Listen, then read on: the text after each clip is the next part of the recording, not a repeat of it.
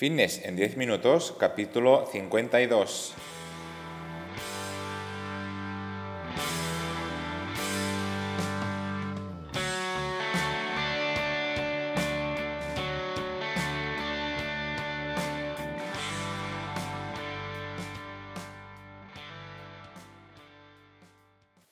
Bienvenidos un día más, un episodio más a Fitness en 10 minutos, capítulo número 52 del día 11 de enero de 2020.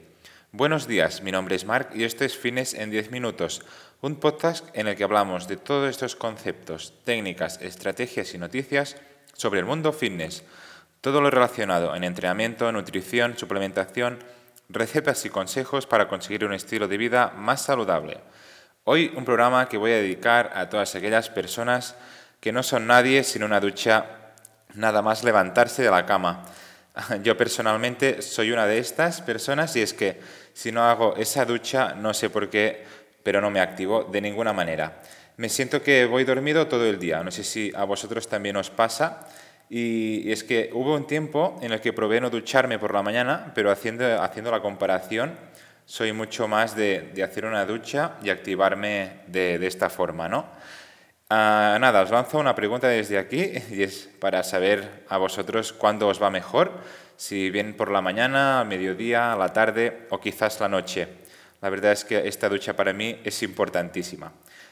Hoy un programa en el que vosotros sois los protagonistas con vuestras preguntas.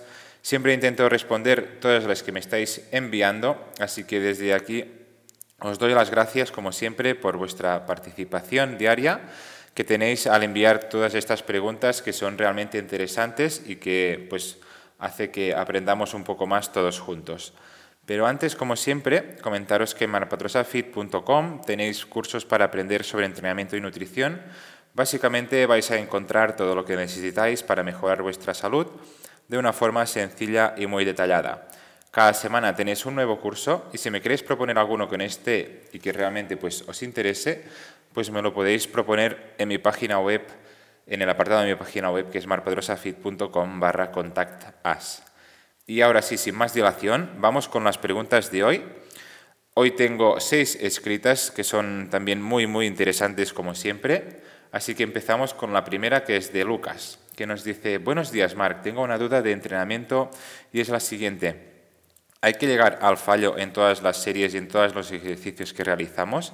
¿Cuántas repeticiones máximas podemos dejar en recámara? Muchas gracias por todo. Pues muchas gracias, Lucas, por tu pregunta. La verdad es que muy, muy interesante eh, esta pregunta sobre entrenamiento. Y es que no, no hace falta llegar al fallo en todas las, en todas las series, en todas las repeticiones. ¿vale? Eh, lo más importante es que el peso que, usamos en, todos nuestros ejercicios, en todos nuestros entrenamientos, pues sea el, que, el, que, el adecuado en cuanto a las repeticiones que tengamos que hacer, ¿vale? Pero siempre eh, quizás es mucho mejor pues llegar a, repeticiones en recámara de, de dos o, incluso de tres para que podamos progresar mucho mejor en, las, en los ejercicios que vamos a realizar después, ¿vale? Eh, porque si, ¿qué pasaría? Que si ah, llegas al fallo a todas las repeticiones, bueno, en todas las series, pues es muy probable que, en los siguientes ejercicios pues tu rendimiento mimbe un poco, ¿vale? Que disminuya y luego pues no, no consigas dar el 100% en los siguientes ejercicios, por lo que la progresión no va a ser la mejor. ¿Vale, Lucas? Así que gracias por tu pregunta. Vamos con la segunda, que es la de Emma, que nos dice, hola Marc, he empezado una etapa de definición y tengo una duda sobre algunos alimentos. En este caso, la harina de arroz y la crema de arroz son lo mismo. ¿Los recomiendas? Lo digo porque para mí es mucho más fácil de digerir la harina. Gracias. Pues sí, en este caso los dos productos son, son muy similares, ¿vale? Sobre todo si es muy importante que mires pues, la parte posterior de, de atrás del alimento para ver Ah, pues para ver los ingredientes y cómo está compuesto, pero seguramente si en la mayoría de casos pues mm, va a ser con un porcentaje de arroz muy alto y por lo tanto los dos ah, van a ser muy similares en cuanto también a macronutrientes, por lo que puedes elegir el que mejor te convenga, el que mejor pues esto, pues el que mejor digieras, ¿vale? Emma. Así que nada, espero haberte ayudado con esta respuesta. Vamos con la segunda, con, con, la tercera, perdón, que es la de Manuel, que nos dice, buenos días, Marc. En mi plan de alimentación he visto que hay bastantes fuentes de, prote de proteína. Una gran, cantidad provienen de los lácteos, pero muchas personas comentan que los lácteos inflaman. ¿Es cierto? ¿Recomiendas comer lácteos? Muchas gracias. Pues en este caso, Manuel, uh, lo que dice es de que los lácteos inflaman dependerá un poco de, de, cada persona. ¿vale? Entonces yo lo que realizaría en este caso es uh, individualizar ¿vale? y ver que si realmente pues, eh, en, en, tu caso los lácteos te están inflamando, pues cambiarlo, sustituirlo por otro, por otro alimento que sea parecido ¿vale? y, que te, y que se te ponga pues, mucho mejor, ¿vale? que no te inflame. Aún así, uh, como norma general, en principio no, deben ah, no te deben inflamar los lácteos. En, en, todo caso, debería ser intolerante a la lactosa, ¿vale? que esto podría ser una opción, pero en todo caso, pues lo como he dicho al principio, deberíamos individualizar, como en todas las cosas, porque seguramente tam también habrá gente que los lácteos pues puede ser una muy buena forma de, de consumir proteína, ¿vale? sobre todo si les cuesta pues comer, por ejemplo, más carne o otros productos similares. ¿Vale, Manuel? Bien, vamos con la cuarta pregunta, que es la de Antón, que nos comenta, hola Marc, tengo una duda para el podcast. Hace poco terminé mi etapa de volumen y ahora voy a empezar una etapa, una etapa con déficit calórico.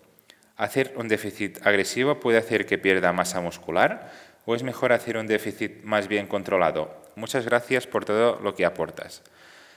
Pues en este caso yo soy más partidario de realizar un déficit más bien controlado, ¿vale? Ir bajando las calorías poco a poco de, de, este, de esta etapa de volumen y luego ver cómo está evolucionando el cuerpo, pues ah, una vez estemos quitando ya estas calorías de más.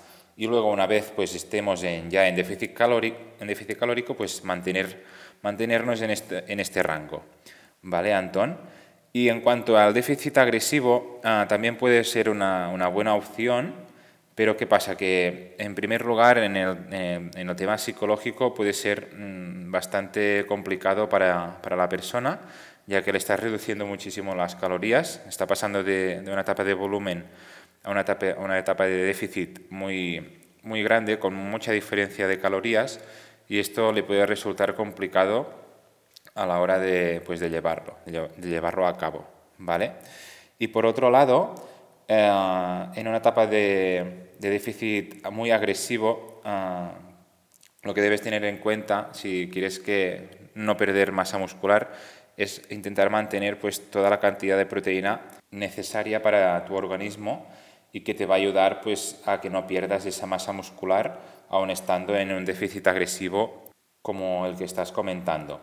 Aún así, como ya he dicho, uh, creo que soy más partidario de realizar un, un, déficit calórico algo más controlado, ¿vale? que seguro que va a ser mucho más, mucho más fácil de llevar para el cliente. ¿Vale, Antón? Muchas gracias por tu pregunta. Vamos con la quinta, que es la de Guillermo, que nos dice, hola, en cuanto a suplementación, ¿qué creatina es la mejor? Quiero empezar a tomar, pero he visto que hay distintos tipos y no sé cuál escoger. ¿Cuál recomiendas? Gracias. Bien, uh, Guillermo, uh, yo te recomendaría que utilizaras la creatina monohidrato, ya que se trata de la, creatina en la que hay más evidencia científica detrás y que se han comprobado pues, sus resultados positivos en, el aumento de la fuerza y de, las ganancias musculares. Y por otro lado, si lleva el sello de Creapure, pues mucho mejor, ya que es la patente pues, que, registra que esta creatina pues, es de calidad. Uh, sobre todo estos dos aspectos a tener en cuenta en cuanto a, la elección de la creatina. ¿Vale?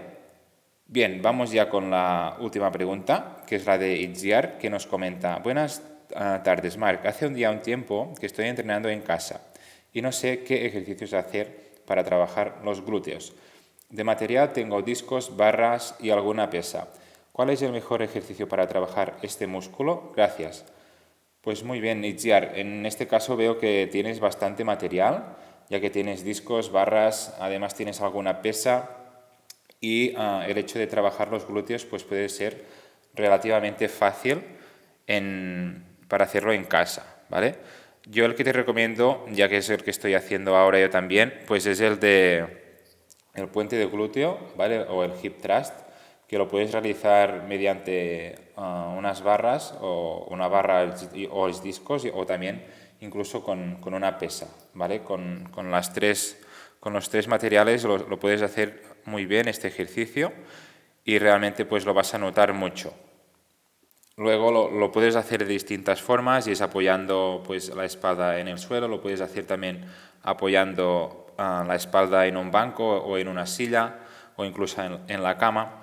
Y luego si ves que tienes poco peso para realizar el ejercicio, para, para estimular lo suficiente el músculo, lo que puedes hacer es ir variando pues, las repeticiones, hacer más repeticiones, hacer ah, variaciones en el, en el, tiempo de descanso, en el tiempo de, de ejecución para de esta forma pues dar un estímulo distinto a, nuestro músculo y, notar pues mucho mejor que, se está trabajando. Y luego, Itziar, también podrías realizar otro tipo de ejercicios enfocados también a los glúteos, que podría, que podría ser, por ejemplo, una patada de glúteos, que lo puedes hacer, lo puedes hacer eh, en el suelo, ¿vale? Con, en cuadrupedia, ¿vale? levantando la pierna, o bien de pie y luego puedes utilizar gomas para aumentar la resistencia, para dar un poco más de dificultad en la ejecución del ejercicio.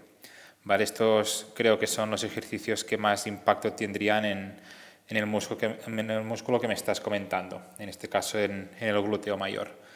Vale, Iciar, espero también haber resuelto tu, tu duda. Y hasta aquí, señores, el programa de hoy, el episodio 52 de Fitness en 10 minutos. Espero que os hayan servido todas mis respuestas a las, a las seis preguntas que, he respondido y que os haya dado un poco de luz a todas vuestras dudas. Ya para, terminar, comentaros que me haréis súper contento si os apuntáis a este podcast. También estaré encantado si lo compartís en vuestras redes sociales o incluso si dejáis valoraciones de 5 estrellas en iTunes, me gusta y comentarios en iVoox o en Spotify, que son las plataformas donde me vais a encontrar yo a cambio voy a publicar, como ya sabéis, como cada lunes para no perder la costumbre y crecer juntos en esta aventura. Gracias por siempre estar ahí al otro lado, escuchándome y apoyándome. Nos escuchamos el próximo lunes. Que tengáis una super semana.